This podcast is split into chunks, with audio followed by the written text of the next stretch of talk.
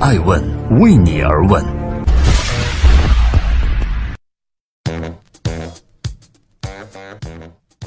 Hello，大家好，二零一九年一月二十二号星期二，爱问人物创新创富，欢迎大家的守候。今天我们来聊一聊六十五岁连任董事长董阿姨尚能饭否？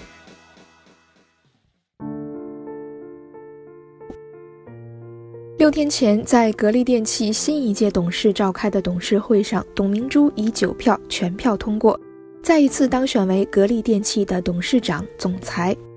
自2012年董明珠正式任职格力电器董事长以来，格力就几乎与董明珠画上了等号。然而，危机也从未消散。先是董明珠的造车梦碎，两个月前。银龙的原董事长魏银仓、原总裁孙国华被曝涉嫌通过不法手段侵占公司利益，金额超过七点八亿元。而后，董明珠又在近日被爆出涉嫌泄露上市公司未公开重大信息，或面临双重处罚。铁娘子能否再次化险为夷呢？欢迎继续聆听《守候爱问人物》，爱问人物创新创富。三十六岁，从零开始。董明珠南下珠海。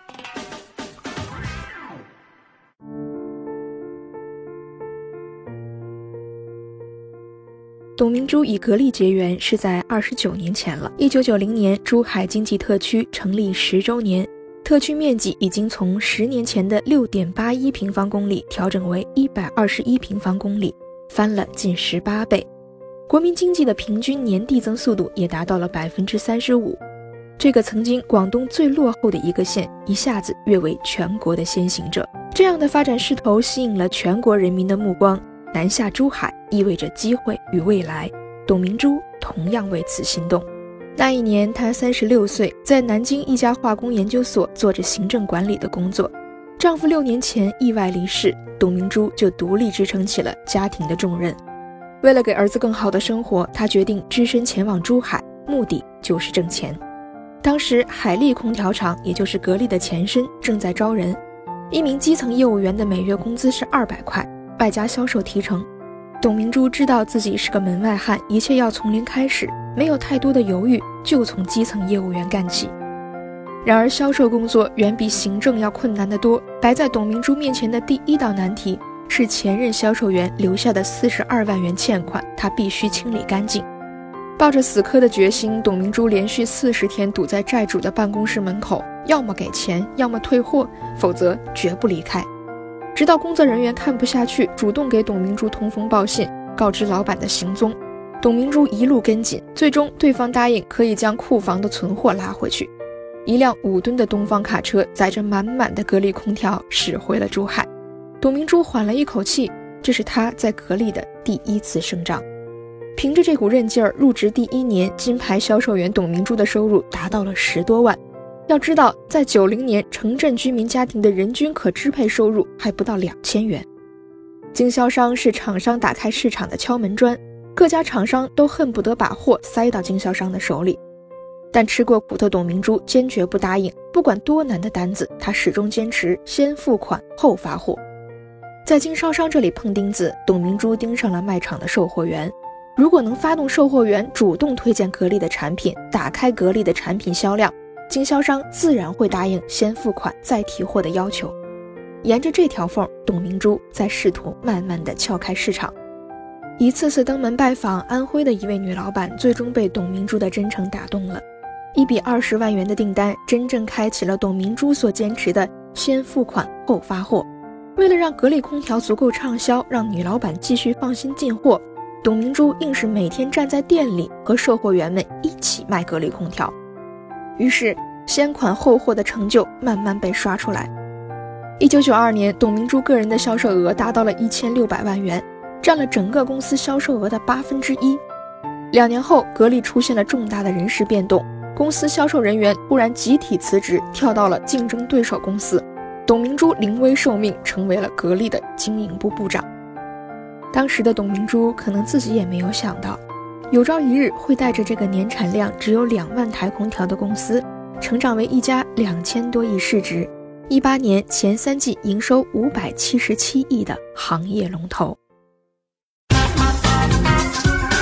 欢迎继续聆听《守候爱问人物》，爱问人物创新创富。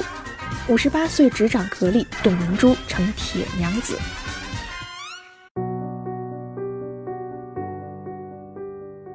一位家电行业的高管在被记者问及对董明珠个人特点的看法时，他只用了一个字：猛。江湖更有传言称，形容董明珠为“桃花过处，寸草不生”。如此评价来源于董明珠在格力一贯的雷厉风行。一九九四年，新官上任经营部部长的董明珠就立下了军令状：凡拖欠货款的经销商一律停止发货，补足款后先交钱再提货。这项格力政策，甚至连当时的格力董事长朱江洪都拦不住。在接下来的几年里，格力销售量蝉联全国榜首，无应收账款，无三角债，年销售从四个亿出发，直到突破一千亿、两千亿。直到现在，董明珠还把先款后货归结为格力成功的命门。董明珠对内严格要求，对外也从不示弱。二零零四年，成都国美电器为了在空调销售旺季到来之前抢得销售先机，在没有征得格力同意的情况下，擅自将格力的一款零售价为一千六百八十元的空调挂机直降为一千元，一款三千六百五十元的柜机直降为两千六百五十元。这一降价行为直接导致了电器界著名的格美之争。彼时，国美是电器卖场的老大，其掌门人黄光裕以价格屠夫而闻名于业内。各大制造商为国美的促销活动吃尽了苦头，却因为忌惮国美的强大，很少站出来反抗。但董明珠不愿任人摆布，还在北京开两会的她，立刻要求国美撤销降价，并宣布格力停止对国美的供货。在多次交涉谈判之后，国美象征性地向格力道了歉，但黄光裕很快就发出紧急通知，要求全国各地的国美分公司都把格力空调扫地出门。对此，董明珠直接表明态度：国美一天不接受格力的价格原则，格力就坚决不在国美卖场设柜。在那个制造业和渠道商各自为营又命脉相连的时代，家电制造脱离强大的渠道商就等于自断后路。当格力选择与国美分手之后，就有专家曾经断言，离开国美必死无疑。但铁娘子就从来没怕过谁，依靠自建渠道销售，加上格力本身的品质品牌。董明珠此举非但没有拉低销量，反而使格力的销售处于增长状态。二零零五年，格力以一千二百万台的销量超过 LG，成为空调行业的世界冠军。格力与国美的这一仗，直到二零一三年底才慢慢握手言和。然而这一年，又一场战争拉开了序幕。一三年，中国经济年度人物评选颁奖盛典上。刚接任格力电器董事长一年的董明珠与小米公司董事长兼 CEO 雷军同台领奖。雷军表示，小米模式能不能战胜格力模式，要看未来五年。五年之内，如果小米的营业额击败格力的话，董总输我一块钱就行了。董明珠则回应道：“一块钱就不要提了，要赌就赌十个亿。”董明珠与雷军的十亿赌约由此开始。在接受艾文创始人艾诚的访问时。董明珠直言，互联网仅仅是渠道而已。如果没有好的产品，互联网就只是一个营销噱头。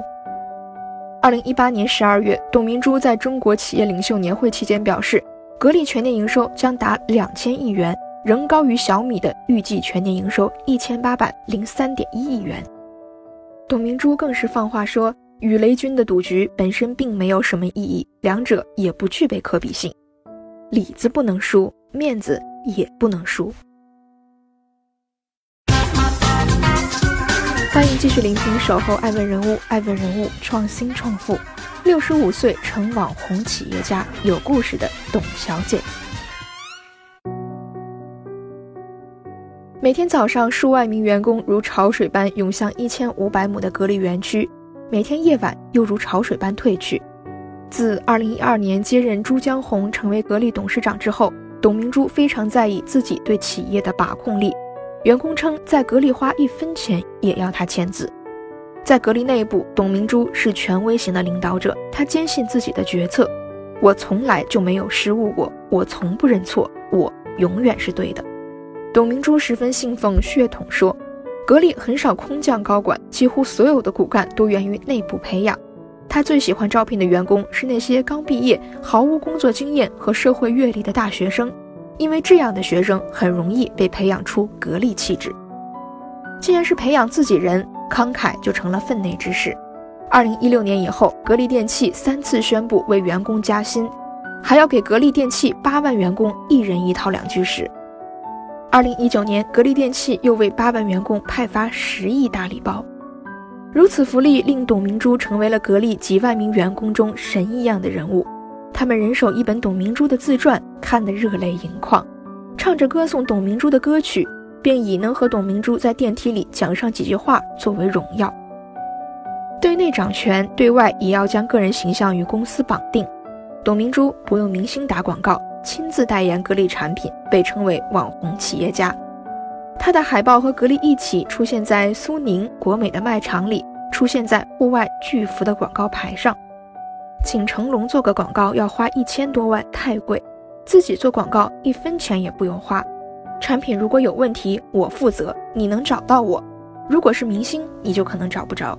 如今，格力手机的开机画面仍然是董明珠，这位商场的铁娘子，自1990年加入格力以来，将后半生全部融入了这个行业。她说话铿锵有力，做事雷厉风行。面对未来的种种挑战，董明珠还将继续战斗。她说：“虽然我已经六十多岁，但我认为自己还很年轻，我的心还是像二十五岁一样。”爱问是我们看商业世界最真实的眼睛，记录时代人物，传播创新精神，探索创富法则。